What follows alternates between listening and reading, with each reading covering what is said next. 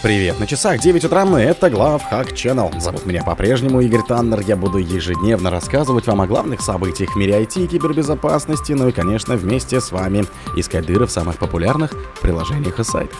Русскоязычная APT-28 использует баг в Outlook для атак на Microsoft Exchange. РКН отштрафовал Google, TikTok и Telegram и другие соцсети за нарушение закона о самоконтроле. В Android исправили критическую RCE уязвимость. На стике Wirewolf атакует атакует микробиологов от имени Минстрой Россия. Google замедлит обновление блокировщиков рекламы. Британия опровергла взлом системы ядерного комплекса российскими хакерами. Спонсор подкаста Глаз Бога. Глаз Бога это самый подробный и удобный бот пробива людей, их соцсетей и автомобилей в Телеграме. Русскоязычная APT-28 использует баг в Outlook для атак на Microsoft Exchange. Специалисты Microsoft Threat Intelligence предупредили, что русскоязычная хак-группа APT-28 активно эксплуатирует уязвимость, обнаруженную и исправленную в Outlook в этом году для взлома учетных записей Microsoft Exchange и кражи конфиденциальной инфы.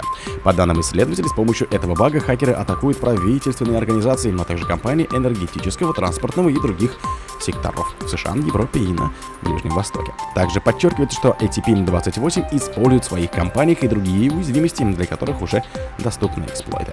Напомним, что одна из уязвимостей представляет собой критический баг, связанный с повышением привилегий в Microsoft Outlook. При помощи специального письма проблема может вынудить целевое устройство подключиться к удаленному URL-адресу и передать хэш учетной записи винды.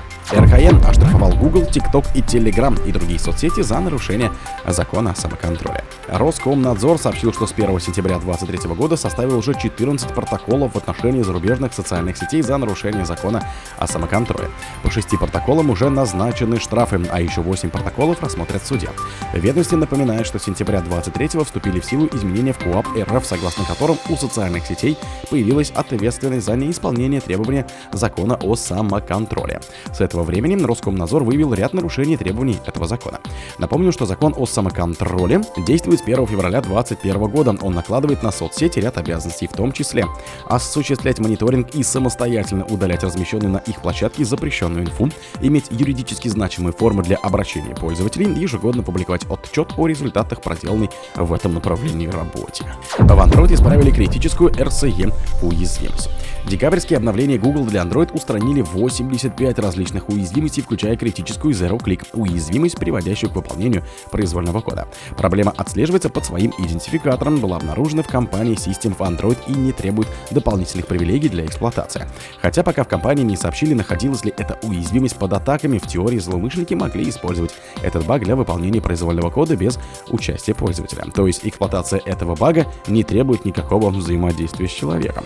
Оценка серьезности серьезности уязвимости основана на эффекте, который ее эксплуатация может оказать на пострадавшее устройство, при условии, что защитные средства платформы и сервисов отключены в целях разработки или успешно преодолены, пишут специалисты Гугла.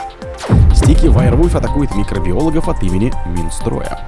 Специалисты компании Факт предупредили о новых атаках кибершпионской группировки Стики Wirewolf.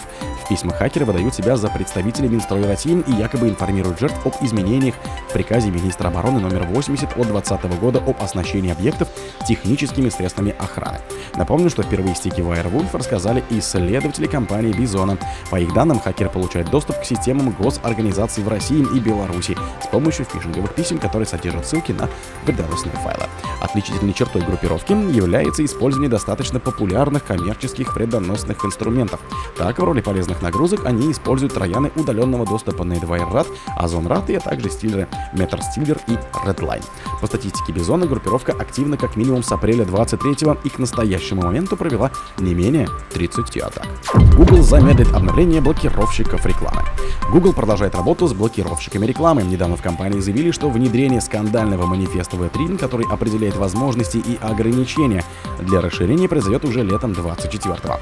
Как теперь отмечают журналисты, это не только создаст проблемы для работы многих расширений, но и заметно замедлит их обновления. В середине ноября разработчики Гугла сообщили, что внедрение печально известного манифеста V3, который неоднократно откладывали ранее, а также отказ от старых расширений произойдут в конце в июне 24 -го. К тому времени, после релиза Chrome 1.2.7, разработчики отключат манифест V2 для всех при стейбл-версий Chrome. В компании заявили, расширение манифест V2 будут автоматически отключены в браузере и устанавливать расширение манифест V2 из Chrome Web Store более будет нельзя. Британия опровергла взлом системы ядерного комплекса российскими хакерами. Власти Великобритании опровергли факт взлома системы ядерного комплекса Sellafield хакерами, якобы связанными с Россией и Китаем, в котором сообщила газета Guardian. Ядерный комплекс Sellafield находится на севере Англии, на побережье Ирландского моря, занимает территорию в 6 квадратных километров. Как сообщила Guardian, там расположены крупнейшие на Земле хранилища плутония, а также хранятся ядерные отходы, накопленные за десятилетия разработки ядерного оружия и ввезенные из других стран. У нас нет данных или улик, чтобы предполагать, что сеть Силафил была успешно атакована государственными субъектами, как это описывает Guardian. Наша система мониторинга надежна, и мы с высокой степенью уверенности можем полагать, что в нашей системе нет такого вредоносного программного обеспечения, говорится в заявлении на сайте правительства. В документе отмечается, что Guardian получила соответствующий комментарий властей перед публикацией статьи, где также опровергался ряд неточностей в их расследовании. Помимо этого, власти сообщают, что издание не предоставило каких-то доказательств, подтверждающих эти атаки. Ранее Guardian опубликовала статью по итогам собственного расследования, где сообщила, что хакеры, якобы связанные с Россией и Китаем, неоднократно атаковали один из крупнейших ядерных комплексов Великобритании. О других событиях, но в это же время не пропустите. У микрофона был Игорь Таннер. Пока.